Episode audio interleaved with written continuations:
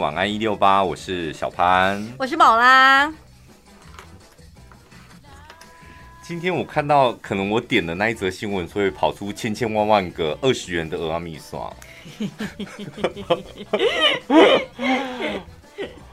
二十元，你有吃过二十元的蚵仔面线？我还真，我想我应该也没有。用纸杯装的，是不是？去哪里买？好像我们这个年代已经没有二十元的蚵仔面，应该是没有二二十元的面了吧？所以他是谁？主计长还是谁？对，主计总处的啦。那他怎样？他这么多年来都没有吃过市面上的蚵仔面？我想他可能有吃过，但是他不需要去买。哦。一把高丽菜现在多少钱？不是一把空心菜现在多少钱？啊，我不知道。对啊，我们也不知道啊。我就说有一次我去那个东兴市场买那个香瓜，然后我就拿起那那一颗香瓜，我就觉得奇怪，怎么？感觉有点瞬间空气凝结，这样 不就拿一个？为什么老板娘也在看我？然后老板娘后面那个在切凤梨的儿子还是谁，也突然间看我这样，然后我就拿起来这样，然后就说：“哇，好大颗这样。”然后老板娘说：“那是温室的哦，那是温室的哦，但很甜。”然后我想说奇怪，这种语气怎么觉得有点奇怪？那是温室的哦，就特别要加注那是温室的这样。然后他我就说，那这样一颗多少钱？这样，然后说要称，然后我就好吧，那我就拿两颗。然后两颗我结账的时候，我记得是四百二，香瓜两颗。然后我结账的时候，老板娘就跟我讲四百二，装在袋子里面，然后两个香瓜。旁边那阿姨这时候也回头了，就这样啊。然后我当下想哦。该不会整个东兴市场只有我一个人不知道香瓜的行情吧？怎么会这样？我买个香瓜，我觉得我好紧张哦。我最近就是因为想说要打疫苗了，我要不要去买个耳温枪好了？然后我心里估算，因为有同事之前也去买了耳温枪，嗯，然后我心里估算，我觉得那个东西。应该我自己估价哈，大概三百五到五百这个区间。对，我也觉得差不多哎。对嘛哈，然后呢？猜的啦，都自己对自己猜的。他说他在药局买，然后我但是他忘记多少钱了，可能发烧之后烧过头，忘记多少钱。然后我就想说，那没关系，反正现在网络透明化，我就看上网看有没有就好。什么叫网络透明化？就是上网查什么都有啊。有些用字简直真的很像活在清朝的人呢。网络透明化这是几百年前的事情啊。反正就上网查，哎、欸，我查到的大概都要一千二到一千五，哎，最便宜的就是一千一吧，反正就是一千块。别买了吧，我跟你讲，你打完你就来公司楼下量就好了，请那个阿宝帮说，阿宝帮我量一下，快点，我跟他夯夯。所以我就问，立刻问他说，哎、欸，那你在药局买的有牌子吗？因为我想说，会不会是品牌差异，对不对？该、嗯、不会他们是什么杂牌的不白哎，然后老店呢？搞不好就三百五买得到。你就量个温度而已，追求牌子干嘛？没有，所以后来我就想说，如果耳温枪它可以正确的判断你的那个体温，然后搞搞不好一口气你用了十年它也不会坏，啊、那所以一千多块也还蛮合理的嘛。所以我就觉得好像不管什么行情不行情。今天每一个人的经济能力不一样嘛，那你去买一个东西，你对它有你自己心里的一个价值，那只要那个价值符合你心里所预期，我觉得就可以买啊，你根本也不用管说你到底是买便宜还是买贵。对，但不可能，这世界上没有二十元的蚵仔面线了。那个议员在那个立委在访问那个主计长的时候，是在跟他聊有关于通膨的事情，还有物价指数。对对对对对，我觉得现在最便宜的应该也要三十五吧。我也偶尔会探听一下我妈，就是说，哎、欸，你现在去菜市场，你还会问价格吗？嗯，他说当然会问啊。但我不在乎，哇，好霸气哦！哦，对，我要早日像他一样，就是会问这样知道就好了，但是想买就买这样。问价格的原因只是想要知道我待会从皮夹里要，要拿出多少钱，但是根本，然后看他有没有找错钱，就这样而已。其他的不在乎。差不多吧，我觉得人生到这个阶段就差不多了吧，达到努力到这个目标这样就很舒服了啊。对啊，他买菜他花钱的地方就是在菜市场啊。他只要在菜市场可以就不在乎价格，那够了，对不对？对。那你花钱的地方在哪里？大量花钱的地方。全年。全年，OK，那你就把这当目标，就是不用看。想买的那个千层派，想买几个都可以。对。啤酒爱拿几手就拿几手。红酒也不用挑特价黄标的。我觉得点 Uber 啊，或者 Foodpanda，嗯、永远都不用在乎那个，哦、不在乎那个什么外送费，不用管它。因为有一次啊，我就看我弟在点这样，我们在院里哦，然后点 Foodpanda 这样，然后我说快快，你点炸鸡，然后他就点炸鸡，嗯，然后过一会儿他就跟他老婆讲说，哎、欸，那个什么折扣码呢？然后说那什么东西？然后说没有啊，就是他有一个地方可以输入那个，就可以不用那个外送费，外送费这样。嗯、然后我说去到底去哪里可以得到？首页啊，他会有一些广告。然后要玩它是不是？不是不是，他就会告诉你这个月的折扣码是什么，然后你就输入它这样。然后就可以不用那个三十元、四十元那个东西。对。对怎么样？你现在还很在乎那个是不是？我想说你到底去没有？我我我是从来没用过那个，然后就想说你们到底去哪里可以得到那个？可是你当初注册的时候，你留的 email，你的那个 email 信箱，它就是每个月会寄信给你，说这个月折扣码是什么啊？没有哎、欸，哎、欸，还是你们都没在收信？有啦，我每天都收信的人，每天收信三还是被到那个垃圾信箱。我们有时候中午也是会互相叫，然后呢，就是。有一个同事，他就很独钟某一间餐厅，因为我只要遇到折扣码，我都想输入一六八。哇老幺，不不是应该又有一个当红节目主持人跟我讲说，小潘，你要订 U 嗯 Uber 吗？Uber Eat，我这里有折扣码，就是他要告诉我，然后我才能输入。如果哪天他找我们叶配的话，我觉得这个折扣码才会有用。可惜现在还不行。然后我们就有一个同事，他独钟某一间餐厅。然后我就看，我心想说，同类型的餐厅明明有其他选择，然后也是好吃的，但是他独钟爱的那一间餐厅的外送费就要四十五块。嗯，然后我想说，为什么要叫那么远的？啊，不然一般的是多少钱？一般二十块就有啦。我想说这样子差也差蛮多的哎。嗯，后来直到今天，我才知道说他为什么不在乎那个折那个外送费多少钱，因为他有加入每个月的订阅。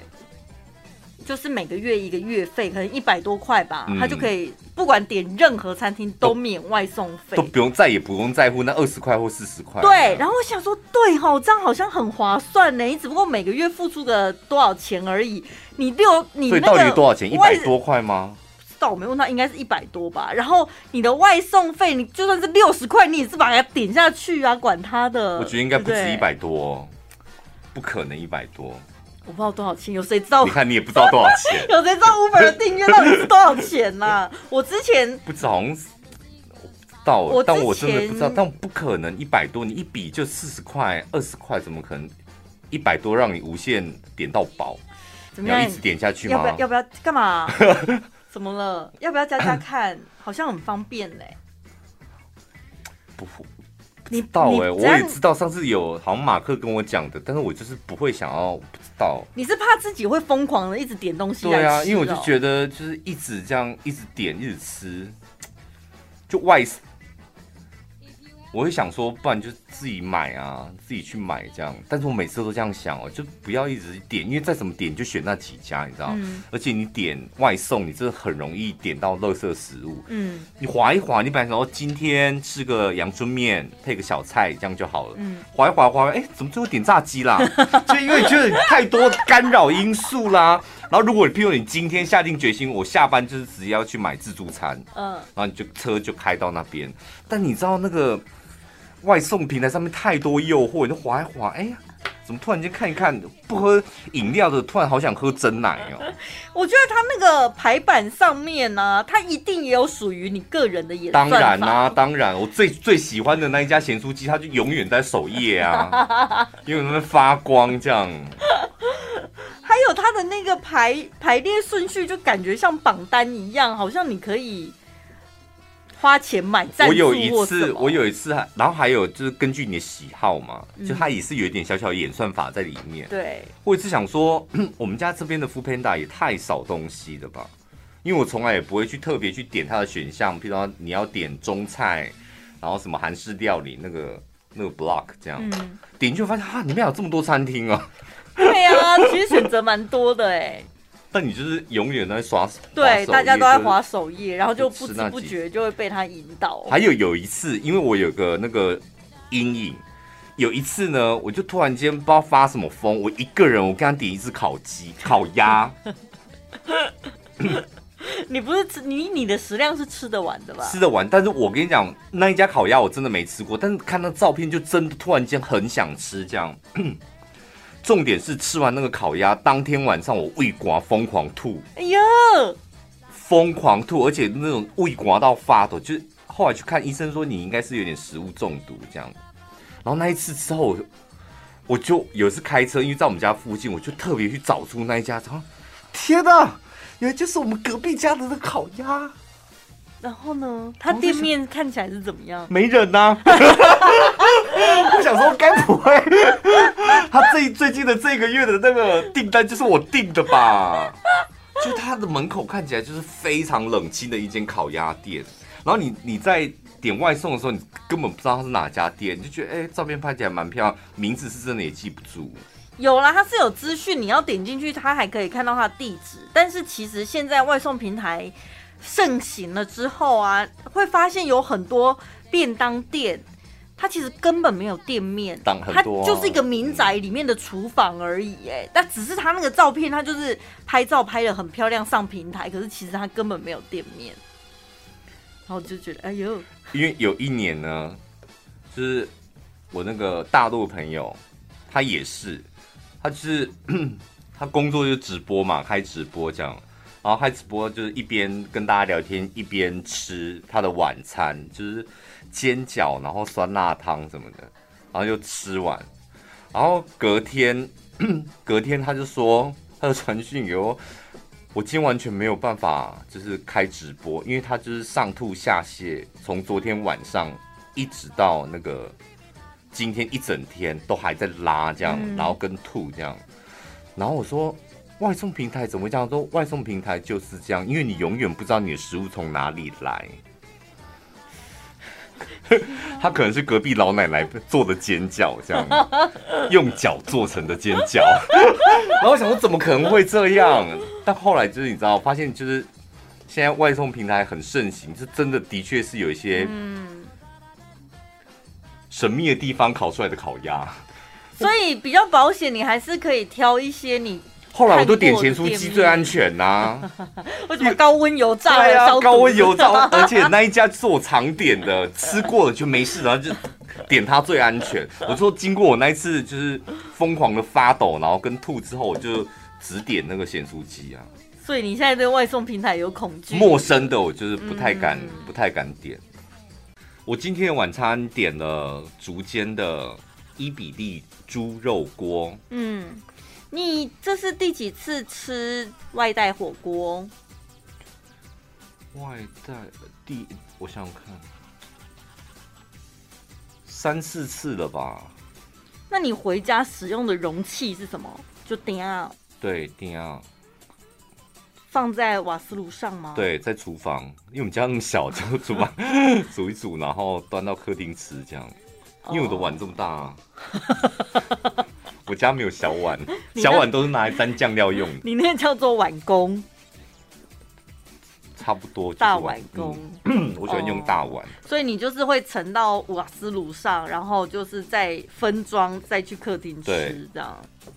你那你买回去还会再添加料吗？当然，既然是当然。那你为什么点火锅的时候就不一口气加点完成？因为火锅的的加点都比较贵啊。哦，比较起来是有差别的，就是点一个套餐，然后你可能再加一些肉，要再多一点就再加肉。超市买的这样。对，真的哦。通常我自己都加菜比较多啦，因为火锅有一些菜我是真的很讨厌。你说菜盘里面的吗？你们有没有觉得火锅里面放红萝卜是最莫名其妙的一件事？到底有谁煮火锅，在家里自己煮火锅，你去剁红萝卜放进去？就是家里吃不到，所以去火锅店的时候你就会吃啊。火每个火锅店一定要放一条红萝卜，那个意义到底在哪里？营养均衡啊！可是我必须老实说，因为很奇妙的是，我不知道是。一颗点红萝卜，一个人更坚固啊，还是品种不同？你不觉得火锅店的红萝卜煮起来好像没有什么红萝卜味啊？就是有一种深深的菜味。我是真的不知道，因为它不会放进我的锅子里面。哎、欸，我都会煮哎、欸，因为我觉得我平常生活不不太会吃得到红萝卜。我想用我一己之力抗议所有的火锅店，你们不要再让火锅出现这菜盘里面出现这个东西了。还有像青江菜，我也是蛮喜欢吃的。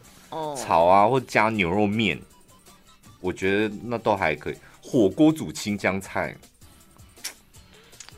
我跟你讲，那个火候很难拿捏。我以前最排斥在火锅里菜盘出现就是芋头，但现在应该喜欢了吧？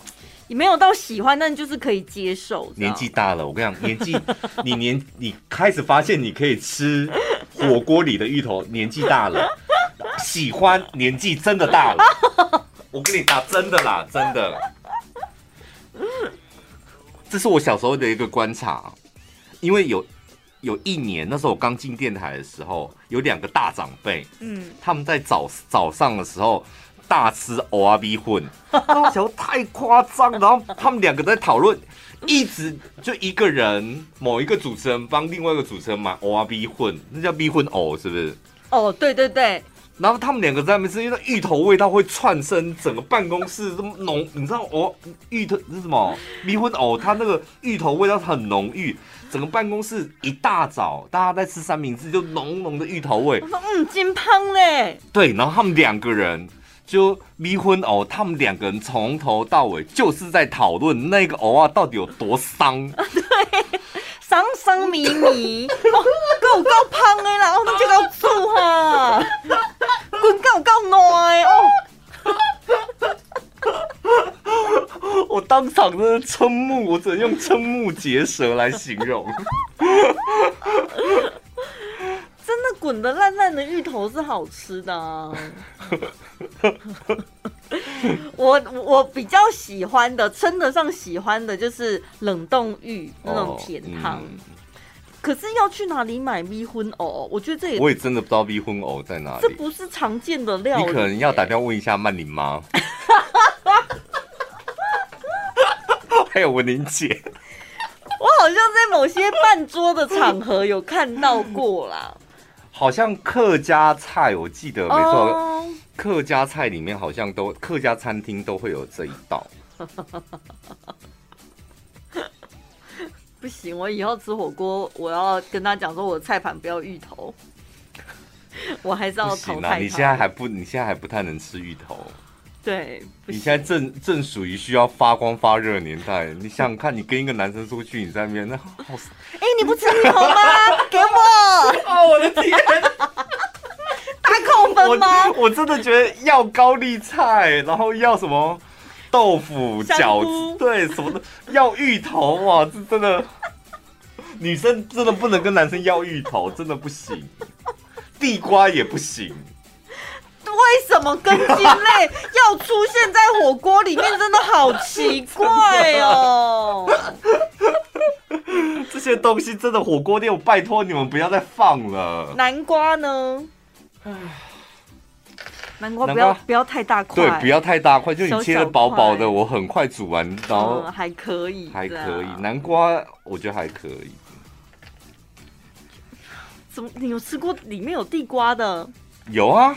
好奇怪哦！还有地瓜烧嘞，什么东西？就是日本马吉有没有那种？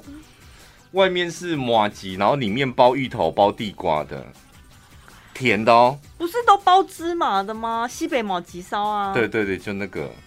那一类的东西，那我也觉得莫名其妙。对，我想说，哎、欸，西北马吉烧里面包芝麻，那它不就是一个芝麻汤圆吗？芝麻汤圆不是应该煮甜汤吗？我我我从头到尾我就不懂西北马吉烧，你到底要干嘛？就是你你懂吗？桂冠汤圆，你知道你要煮汤，西北马吉烧，你到底要我们 我们怎么对面对你？就是你要干嘛？放在哪里？我唯一能接受的只有 cheese 口味。它要放在哪里？就也是火锅里面，对啊，哦、就也是要煮熟，因为你不可能生吃啊。因为我从以前我就很好奇西北马吉烧，你的定位到底是什么？就太好像没有自己的风格，在料理界你的立足之地到底是什么？因为有一次我们去台北找遗体，你是说，比如说我购物的时候，他是要选择火锅料吗？还是什么？还是汤圆？汤圆。然后你应该出现在哪一个场所？嗯，譬如说那个豆花店出现红豆粉圆藕泥，很正是吗？很正常啊。对，对冰品店出现东西，那西北马吉烧出在哪里？火锅店的菜盘。我觉得它应该不是定位在火锅店的菜盘上面，因为你你在自己在家里煮火锅，你也不会去买西北麻吉烧。不会。对啊。对，它到底通路在哪里？而且没有一个节日属于它的节日，没有一个节日。因为如果你自己定位是火锅料而不是汤圆的话，你真的是出路很窄哦。它就他出路窄就算了，它就是定位又不精准。重点是它还在这个市场上活很久。这到底是靠哪什么力量、神秘力量在支持它？好奇怪哦，真的哎。我们上礼拜的 podcast 不是讲那个，遭那个很可怕的公园秋茂园，嗯，然后听众朋友说，还有一个地方，台中还有一个地方，除了东海碉堡、秋茂园，还有一个地方也蛮蛮诡异的，就是那个太平一三六上面的蝙蝠洞，是头变溪那里？对对对，哦，你有去过吗？有啊，小时候都会去那里玩水，哎。对，为什么？因为我小时候，我爸也带我们去那里，哎，可能就是台中大概走那些地方吧。还是我们那一辈的爸爸，他们就很流行这些地方。可能，不是那里应该就是个知名的风景区吧？他说呢，他呢就去那个蝙蝠洞，太平的蝙蝠洞，以前高中同学的女朋友，然后一起到那个蝙蝠洞玩，就当天回来，那个女孩子突然失忆。完全都不记得人，然后呢，家里的人带那个女孩子去看医生，也查不出病因。后来带去宫庙，那个公主说她被刷掉，用一用之后慢慢恢复记忆。嗯，因为那个蝙蝠洞我也去过，我长大之后甚至还想再就是去看看这样，因为我记得它好像有一条溪啊，嗯，水什么的。然后我今天就一看到这听众朋友留言，我就搜了一下蝙蝠洞，后来发现现在已经不能去那个溪那里玩了，因为它算是一个危险的地方，危险水域。我对，因为有一个有一个网红，他就 PO 了那个蝙蝠洞的介绍，可能他去那个蝙蝠洞，然后在旁边的小溪就是参观了一下，然后就有那个可能是救生队的还是什么，就留言就说那个地方。在几月几号的时候有人溺毙，嗯，然后有过几次有人在那边溺毙，是个危险水域，嗯，请珍惜生命。所以蝙蝠洞里面到底有没有蝙蝠？我跟你讲，蝙蝠洞里面有蝙蝠，嗯，但我那时候去的时候，我印象很深，就是不是很多。但我现在回想起来，我觉得蝙蝠洞是个非常恶心的地方。因为那个蝙蝠洞，你踩进去的时候，它很潮湿，所以它地上有一些石头，然后有一些路段就是会有烂泥巴，嗯，所以你的拖鞋脚就会陷在那个烂泥巴里面。嗯，你现在回想起来，那个那个烂泥巴有多脏？都是蝙蝠的屎。对啊，那到底是泥巴还是蝙蝠的大便？然后你就脚在那一直踩，一直踩，一直踩。哦，我觉得蝙蝠的大便跟蝙蝠一样恶心。那天我朋友啊，有一天晚上十点十十一点多，他在群组就传说怎么办？我们家现在飞进来了一只蝙蝠，然后我还这边讲风凉话，我说蝙蝠到福气到，然后他说他现在不知道到底要去睡觉，还是要把他赶出去，他觉得很可怕啊！怎么赶？就是用扫把，就是窗户打开，一直弄，弄到他就是飞出去为止，就把福气赶走。对呀、啊，那你接下来就过一个没有福气的。那要不然，如果你要相信蝙蝠道是福气道，那你所以怎样把它养在家里吗？我不管它是不是福气，我会把它弄走。真的哦，我觉得太恶心了。我，我觉得蝙蝠，如果老鼠跟蝙蝠，我选蝙蝠。恶论恶心度哦，因为它是会飞的老鼠。我觉得它真的很恶心哎、欸，就是它怎么，你不觉得它整个样貌就是一副很奸诈的样子吗？它那个脸五官长得不好看，有的老鼠还蛮可爱，但蝙蝠我没看过好看的蝙蝠。但你也不可能近看蝙蝠，都我们都看照片照片啊，对啊，你大概知道它长什么样子啊。呃、然后包括它飞起来，它展展翼的感觉。蝙蝠是世界上唯一一种生物，我会立立刻想要杀死它的。它飞起来，我就想把它拍下来，或射穿它什么的。那蝙蝠跟鸟呢？蝙蝠、鸽子哦，蝙蝠比鸟更恶心。鸟我还对它有点敬畏哦，敬畏、就是、对，就是敬畏，就它来我跑，它来我走，这样、哦、你要在这地方好给你这样，我敬畏。嗯、但蝙蝠没有，我想弄死它。你会跟它正面冲击？就是不是你死就我活，我会有那种心态。嗯，蝙蝠跟凤梨呢？好、啊，我吃凤梨好了。喝蝙蝠汤，不要吃肉。不要。只要吃蝙蝠汤，我宁可喝蛇汤。我觉得全世界最恶心的两种食物，一个就是什么鸭仔蛋，然后再来就是蝙蝠。哦，不行，这两个我选不出来，我就死好了、嗯。我小时候我忘记是看哪一个，有点像是什么什么环游世界，嗯嗯，嗯，那一类的节目，然后挑战什么世界当地的奇特食物，类似像世界得一定那一类的那种。我跟你讲，我看到那个鸭仔蛋，我发誓我是真的跑去吐哎、欸！你就是想说，刚开始还不觉得哎、欸、是鸡蛋吗？然后敲奇怪里面怎么感觉好像有毛？然后当他把它挖出来的时候，我跟你讲，我立刻跑去厕所吐。好恶心哦！为什么要吃那种东西？鸭仔蛋跟蝙蝠汤，我觉得是最。等一下，世界上真的有蝙蝠汤吗？有啊！你去印尼，你去印尼还有菲律宾。哦我记得帛琉好像也有，也有蝙蝠汤。他们会禁止还是今年年菜我们来卖人参蝙蝠汤？不要。人参补气 炖蝙蝠汤，因为蝙蝠代表福气。福气啊、我最近看了一个韩剧，我觉得是完完全全是我们两个的痛。怎样？等下我先讲名称，你就不要再问了。柔美的细胞小将，我看了一集，啊、好难哦。柔美，嗯，我看第一集的时候，我觉得啊，应该是一个很无聊的，因为它穿插了很多动画，嗯，卡通这样，嗯。但好像到第第二集还第三集，我就爱上，因为它里面充每一集都屎尿梗，它里面充满了屎尿梗，而且它完全走搞笑路线。而且那个屎尿梗就是我们平常会在节目中讲的。金高银呢？哎，好会演哦！我觉得金高银真的很会演呢。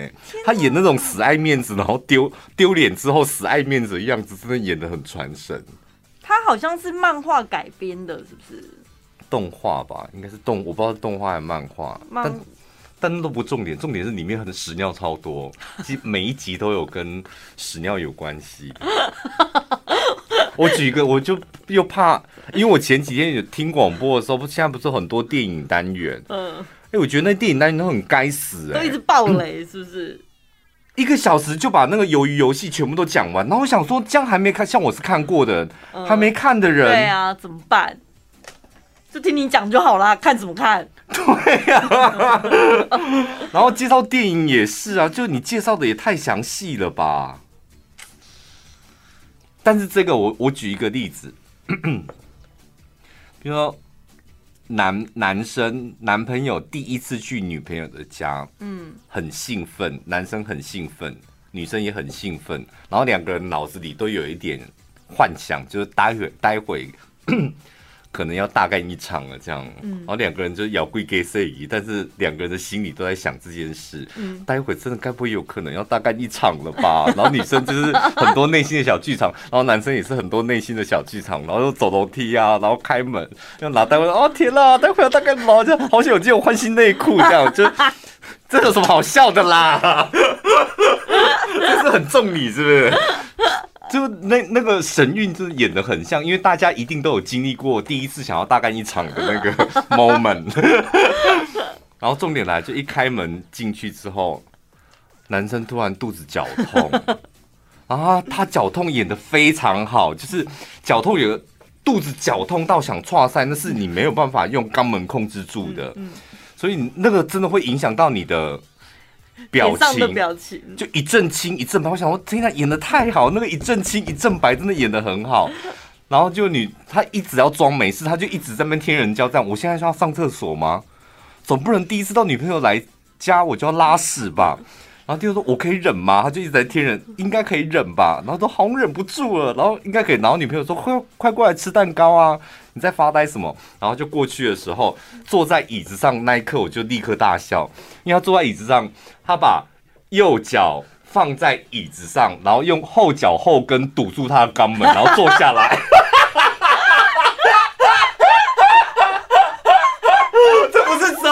小学想超赛的时候才会做的动作吗？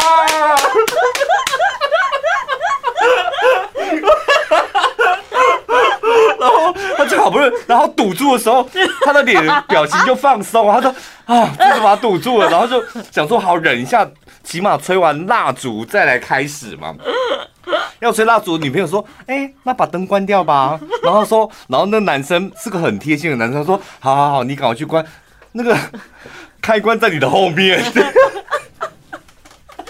他必须得要要起来，就是因为那个起来，那个一起来一走动，就是真的快要喷出来，然后就受不了，他真的就去。我跟你讲，他冲进厕所去大便的时候，又有另外一个大便梗出来了，好好看哦！而且我跟你讲，他的大便梗啊。是一波又一波，你以为想说这样就结束了？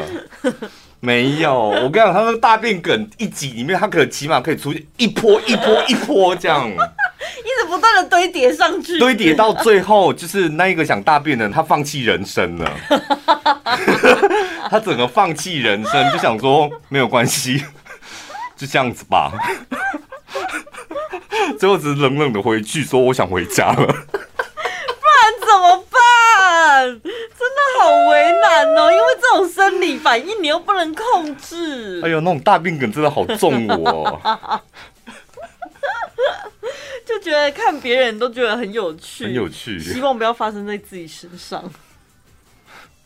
我真的人生当中有一次在外面真的忍不住走投无路，我只能说幸好我是在市区，我就立刻骑到一间加油站。嗯就骑摩托车骑去加油站，加油站应该都有厕所。对。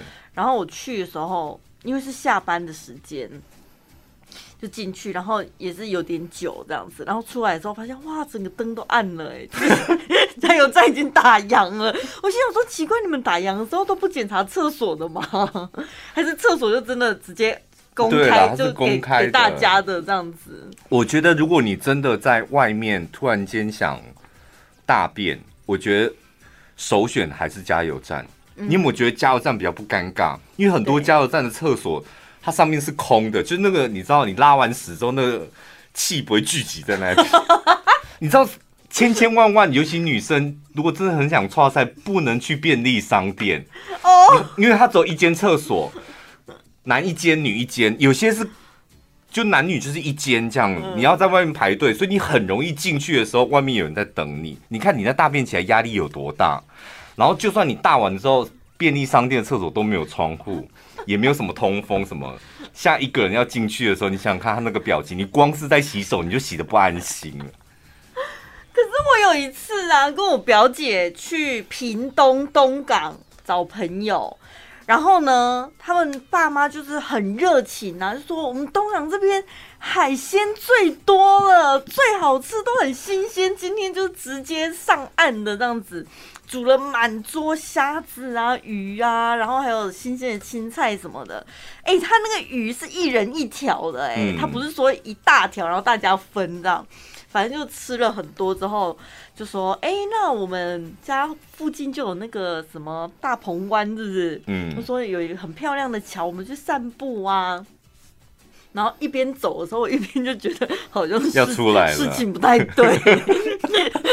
我觉得肚子里面好像有人要冲出来，虾子跟鱼都在开 party 一样。然后。我还是真的硬着头皮，真的是。你那时候成员有谁？就是你，你还有就三个女生，三个女生加我三个女生。哦、好，然后就走走走走走，好不容易熬到，就是已经上完步要回来哦。你看我多厉害，忍这么久。我本来中途我是跟他们讲说，可不可以去便利商店买个东西，买个饮料，嗯、怕散步会口渴这样子。可是有时候肚子痛是一阵一阵的。嗯、我本来那时候是笑想说，跑去便利商店先排一点出来。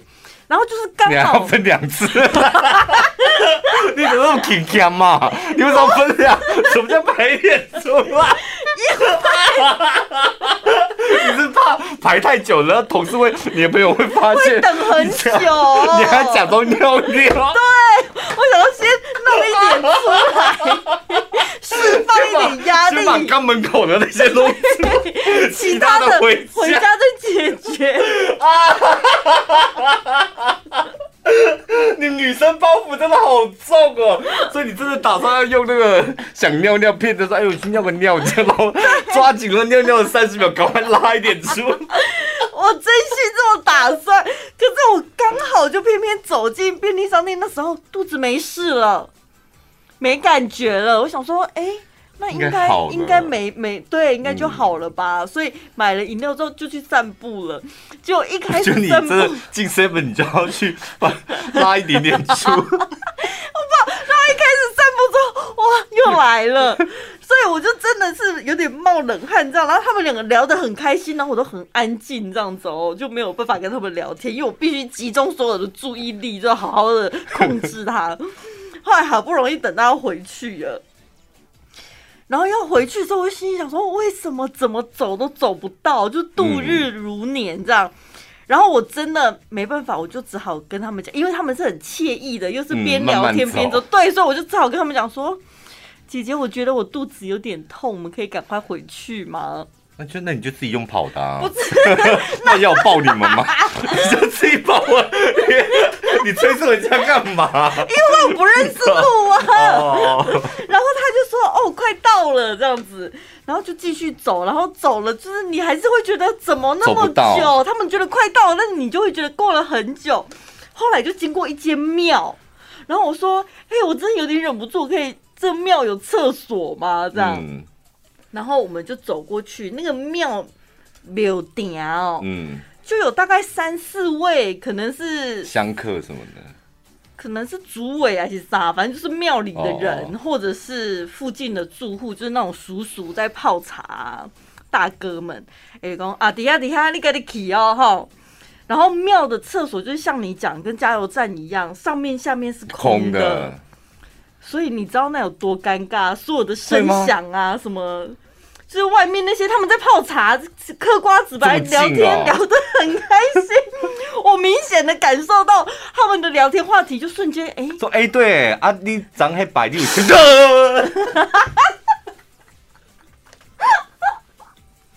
他说哎，外面怎么突然变安静了？但我想说，既然都这样了，我就不要分两次了。而且他们一定要讲说，你找不孔开碎碎，放 在那就多香。对呀、啊，女生最介意的就是这个哎、欸。哎、欸，到底是吃什么？喔、你为什么你肛门的控制力这么好啊？想拉屎了，你可以逛个大鹏湾再回来这样。我觉得我没办法。我也很佩服我自己哎、欸，不知道怎么办到的。你知道什么是开夜床吗？不知道，你传给我的时候才知道有这个东西。对啊，这是有网友在脸书上面分享，他应该算是一个饭店小达人吧，住过很多。我有偷偷看一下他的那个，他都是在封饭店。嗯。他说呢，一般来说，五星级酒店、五星级饭店应该要有的一项服务叫做开夜床。我本人是没遇过啦。开夜床呢，大概是在傍晚五点半到六点就会开始进行，然后呢，九点之前一定要完成开夜床这一项服务。那主要呢，它的服务内容就是把你整个房间环境调成夜间的氛围，那个灯光的明亮度啊，还有窗帘是不是要拉起来？像我们走进饭店 check in 了之后，行李乱丢，第一件事情我一定是拉开窗帘，嗯、看一下外面的有没有坟墓这样，对，就是看是什么 view 这样。嗯、然后，所以反正你房间你已经进去过了之后，你一定会有所变动嘛。嗯，那他可能是趁着你。用餐或者是出去的时候，晚上回到饭店休息之前，先帮你做这个开夜床。然后呢，你可能也已经使用了他的那个瓶装水，它会帮你补充。然后用过的杯具都帮你清洗好，有的还会放上什么夜间小食，可能是个小糕点啊、巧克力啊，嗯、类似这种小点心。床铺呢，帮你整理成睡眠模式。就是床铺，他们不是棉被都会塞到里面去，帮你拉出来这样。对，然后不是有的会有一个装饰的那个叫什么床尾巾，帮你拿下来。然后被子在枕头前面，他会先帮你反折一角，你就可以很轻松的钻到被窝里。你很吃这一套是不是？我很吃这一套。我看到他写到这里，我想说天哪，好贴心的服务哦！因为我每次去饭店，我都觉得他们那个棉被塞有够紧的。嗯然后我是不喜欢，有的人是他都不会动，他就是让他塞在里面，然后他就钻进去，他觉得很有包覆感。但我不行，我都要绕着床，然后就是先把那些被子全部都拉出来，拉到有的叮叮塔塔，我已经不知道那到底是被单、棉被、棉被还是床单，就是能拉的全部都被我扯出来了。那你一个人去，你也是喜欢这样，所以你下次就可以这种开夜床，对不对？像我就是我进房间之后，我就是不喜欢任何人在。再进去打扰，因为有一些就真的很 gay 搞，就是你只要一出门，他就立刻潜进去把你所有的水换成新的，然后棉被乱了什么，他就帮你整理。嗯嗯，我想说，我就也才出门一两个小时买个东西而已，回来怎么就变干净了？对，然后你就会觉得很好奇，饭店的应援模式到底是怎么样？他是出出门了，出门了，出门了，Go Go Go Go Go Go Go！他随时监控，回来回来回来，随时监控每一间房间客人的动向，不然他怎么可以有办法做到无缝接轨，然后都不会被我们撞见？我觉得那太厉害了。后来我发，我就仔细回想，我知道为什么我都没遇到。因为我只要一进房间，我立刻就会挂上那个请勿打扰。嗯，所以如果你有就是只是请勿打扰的话，他就不会去帮你整理。你下次可以用这一招。对，那个灯我有时候懒得去啊，但其实就一个动作而已啊。其实你一进门一插卡，他他那个小房间里面那个灯就会亮着。嗯，然后你出门的时候，但是我们出门的时候想说怕冷气会。就想要让它继续开着，就会用一张卡插在里面，然后我们人你会拔起来的吗？如果只有一张房卡，不是就都要带走？没有啊，你一个人是两张房卡啊。啊，我没有想到那个灯原来对吼，我房卡拿掉，它其实就就关啦。可是我记得我从来没有被打扰过，我只要有按了那个东西，好像就没有被人家打扰过哎、欸。没有，我是说你你人走了，你会把里面的那个房卡拔走，然后让里面就是没有冷气、没有灯光吗？像我都电视还开着哎、欸，我好像会关电视，我就我好像看情况，我没有一定的那个，就是看情况。我就一进饭店，然后立刻把冷气，然后开到最冷这样，然后赶快出门买东西，然后回来要房间是冷的这样。但你想想看，如果你今天是商务人士，你出去应酬啊，办公一整天，然后回去的时候有人帮你的房间打造成一个睡眠模式，你不觉得很享受？不会啊，我觉得很啰嗦。就是你怎么知道我回去要干嘛？你干嘛把我灯弄成这样？你知道有时候那个饭店的灯很复杂哎、欸，就它不是这么好控制的。Oh, 就是我好不容易已经把它弄成，譬如厕所的走廊有灯，厕所里面没灯，就是你想要的模式。对啊，你要这边把我弄成，我现在没有睡，九点睡什么啊？而且他五点不就要潜进去了吗？你五点潜进去就把我弄成睡眠模式是什么意思？可是我看下面网友留言，好像台湾其实真的蛮多饭店都有这样子，包括我们的听众朋友韩碧楼，他们都有。基本万豪体系的是一定有，对对对对对。希尔顿那一定都有，他们很多啰嗦，还有还有那个那个励志，励志酒店对。很不错哎，我喜欢。我有一次去励志吧，就励志也算算老饭店了嘛。然后房间也不是很大，但是去台北出差的时候，我就会特别去住这样。我我讲好像讲过，你知道你去了几次之后，有时候他真的贴心到你会头皮发麻哎。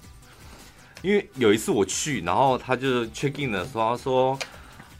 潘生，欢迎回来哦！他就欢迎回来这样，然后我就想说，哇，天哪，好会讲话哦，是欢迎回来这样。啊、然后他说，哎、欸，上次听说你很喜欢我们那个洗发精，那这次我要不要再多准备一些，让你带回去这样？听谁说？他们都有记录，就是上次我跟他多要那个洗发剂，oh. 然后就问我说要干嘛？我说我觉得很好洗这样。嗯嗯。他说那这次要不要帮你多准备一些，你可以带回去？我说天哪！就这种小东西，真的也太细心了吧？会，一定会。我都很想要潜入那个饭店的那个顾客名单里面，看他们到底记录了什么，一定很精彩。当然啦、啊，每一个每一个服务业的那个 ERP 系统里面都很精彩。臭三八，退房的时候，嗨，陈小姐你好。然后你的你你的陈宝拉旁边的刮胡是臭三八。然后你看他对你微笑，哎呀来喽，来想要吃点什么？然后他脑海里说臭三八又来了。上次还在我们的床底下遗留了一件蕾丝内裤什么的，有没有这种他们都会记下来吧？会吗？或是偷毛巾贼？偷毛巾干嘛？就都不敢用，你还偷回去？我真的不知道偷毛巾的人要干嘛。不过这一次，我我第一次。去去宜兰这一次去，我被他那个备品给吓到。嗯，因为是那个呃 Jo Malone 的洗发精、沐浴乳这样。嗯、然后我跟我弟两个都哇，Jo Malone 的我还没用过、嗯、Jo Malone 的沐浴乳、洗发精这样，很香吗？然后我妈就飘很香，它的味道就是这跟香水的一样这样。然后我妈就飘过，那个旧的是很很有名，是不是？那个旧的，那个旧的。是很有名啊，他是做什么的？我都一这旁注意了，他是做什么的？我说你没用完，记得要带回去。他只看得懂 JO 的，那个旧的。那听到我们在讲什么 Jo Malone，那是第一次，我会觉得，我就跟他们讲说，想要把备品带走的。对，我就跟他们讲说，叫他们把它带走。那个很值得带啊，很不错啊。还有很多酒，mini bar 的吗？对，也是可以拿的吗？我们去住那一家，说你看得到的东西，oh.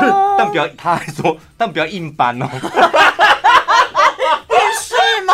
有一种搬电视搬。那个小姐真的，那个小姐真的很爱开玩笑，她说，但是不要硬搬。我说我们不是大陆人。重点是那个小姐，就是你知道，她就是很爱介绍那种，有一种饭店人员，她很喜欢介绍他们饭店的精神跟细节。Uh. 我们是住独栋 villa 嘛。所以她她是说，来，我们现在经过是一般房，就是两人房，一般房这样。接下来再走几步路就到你的 villa 喽。她就是会一直沿途就是这样。我们现在是进行第一道门，就是 v 要进 villa 的第一道门，只有你们住 villa 的才可以进去哦。来，要哔哔，然后就哔哔这样，然后就。进去了，然后他讲解真的很仔细。然后我们特别在这个进去 villa 的地方，我们种了几棵树。他讲了一大堆，我听不懂，反正就是说种在这边这样。所以你们可以站在这边独家的视野，你们可以深欣赏到我们饭店内的一整片湖景。晚上在这里拍照很漂亮哦。他就一直弄哦，有有那种。我说到了 villa，就我们就我全部人就哇，他说很漂亮吧？我跟你讲，最漂亮的地方是你们的客厅，我们赶紧来看客厅。他就带我们到客厅的时候，然后就要拉门，他这样很有气势的这样拉开，有没有？然后全部人就会哇这样，我们全部人就等在他后面，等他把那个客厅的门拉开，这样拉不开，哇，拉了五分钟不夸张，五分钟。然后我们全部人就站在游泳池旁边，就想说，我妈就说你要不要试试看看另外一个门？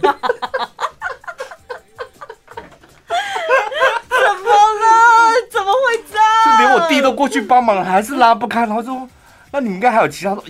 有的，我们还有其他门，但是我得我得要解决这个问题，因为这个门打开，你才可以看到游泳池。很棒哎，我喜欢这种服务人员。很多，还还有那个三二行馆的那个介绍也是很精彩。嗯、我第一次遇到有女生介绍那个 音响，嗯，她是。很很有台语这种很有把戏哦，嗯，一进那个三二行馆的时候，一进去就我对于那些饭店的装潢一点兴趣都没有，但我看到的他那个 B N O 的喇叭，我就哦，怎么有这种喇叭这样？然后那小姐说，来，我专门帮你介绍一下这个喇叭，这个喇叭不是只有一个，你的浴室里面还有两个，床头还有一个。从头到尾，他就不停的介绍那个喇叭为什么要放在这里。我跟你讲，你在洗澡的时候，你可以听到音乐是怎么出来的。我跟你讲，你记得洗澡的时候一定要按这个按钮，一按，然后天花板就打开了。哇塞，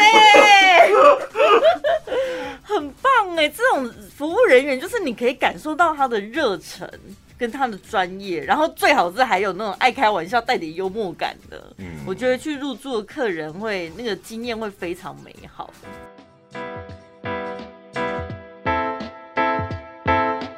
来自西班牙三大专业护肤品牌 Barbaria 净白透亮智能美白浓缩精华，独家专利 Chroma Bright 净白活化因子，强化防护，隔绝光老化带来的肌肤伤害。经过皮肤科七项安全实验，连续使用十五天，有效淡化、提亮、改善瑕疵。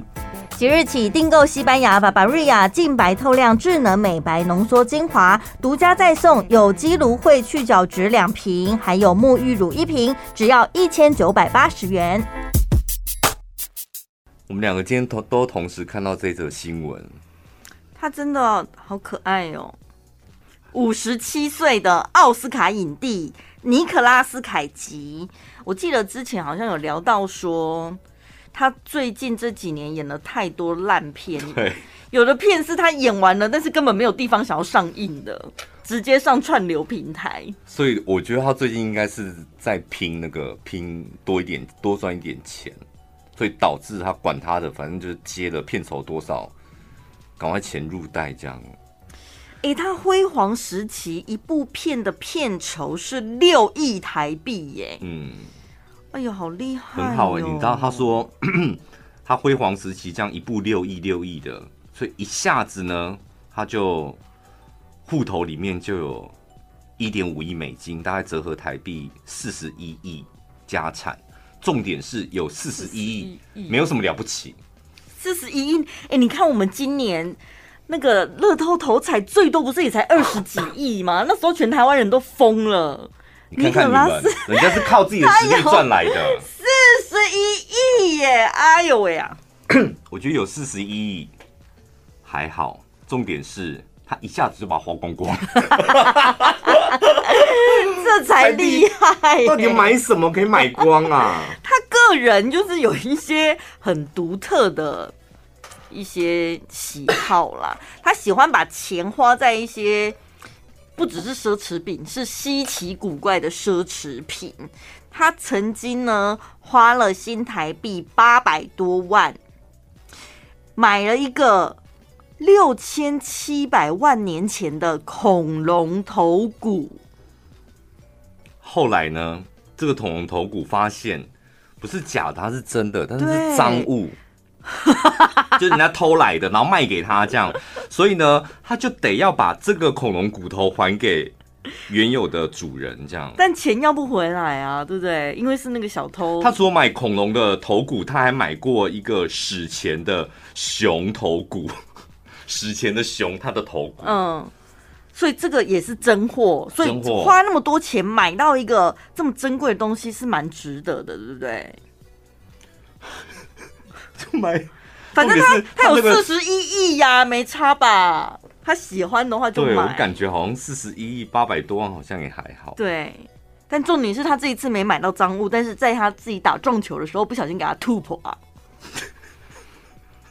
嗯。他就喜欢收集这些东西，然后他还在巴哈马买了两座私人岛屿，我觉得这很这很好啊，很好投资吧？这就算是房地产的嘛？对啊，岛屿，然后买十五套住宅，两座庄园，两座城堡。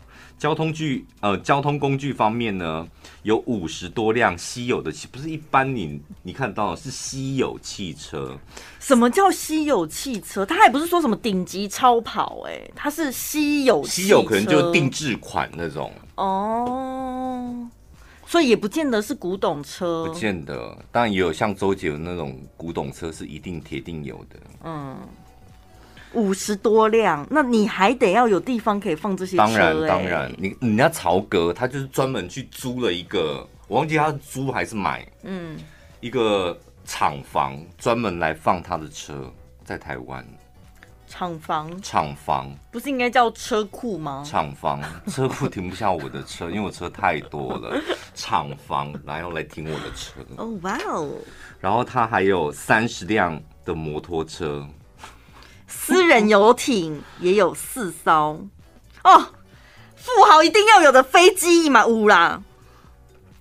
这个刘德华也有哎、欸，刘德华不是私人飞机哦？有啊，他就女儿出生的时候，不知道几岁的时候啦，然后就买了一个六亿的豪宅，嗯，在香港，嗯，然后想说那里女儿生日，然后想要可能将来给女儿，然后因为女儿也长大了，所以她希望将来全家人出游的时候。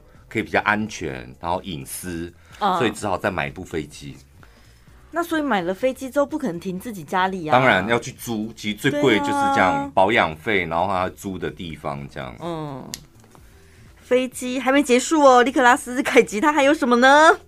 他还花了新台币九千六百三十五万买了一座鬼屋，还有。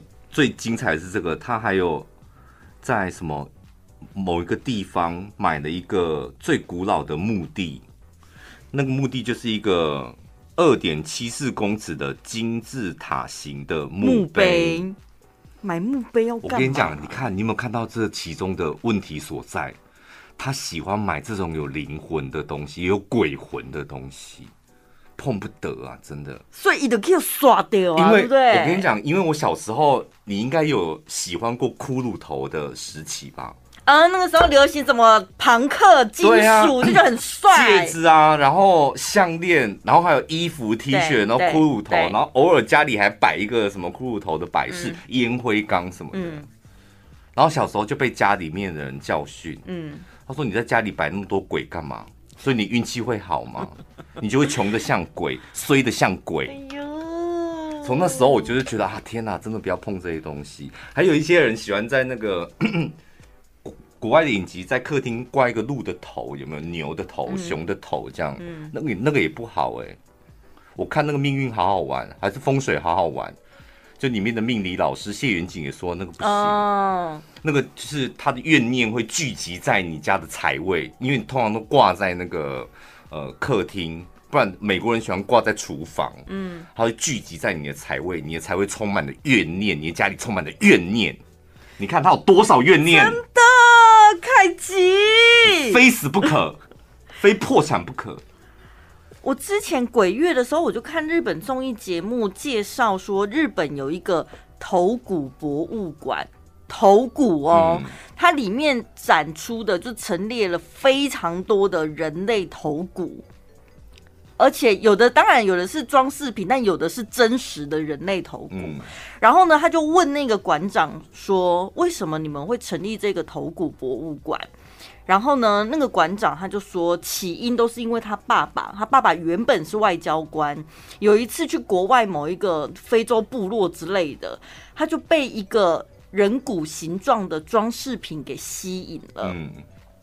就非常着迷，他就把那个装饰品买回家，买回家，从此之后他就开始对所有的人骨着迷，他就开始在世界各地网罗各式各样的人骨的东西，然后导致他们家就满满那么多的人类头骨。那到他现在过得好吗？他说 in bad monkey 呀，就是有点精神不。你看吧，什么、啊？真的不要碰那些东西。所以他那个就是重点，就是他要请法师去他们家，就是看一下。我有一个朋友，年轻的医生朋友，他呢就是 有一阵子，他突然之间就觉得他可能要休息，就他在急诊室工作，他可能要休息一年。他说他精神状况非常不好，睡不着，然后很容易放空，就因为他急诊室工，他他就想说是不是他工作压力太大，怎么看呢都没事这样。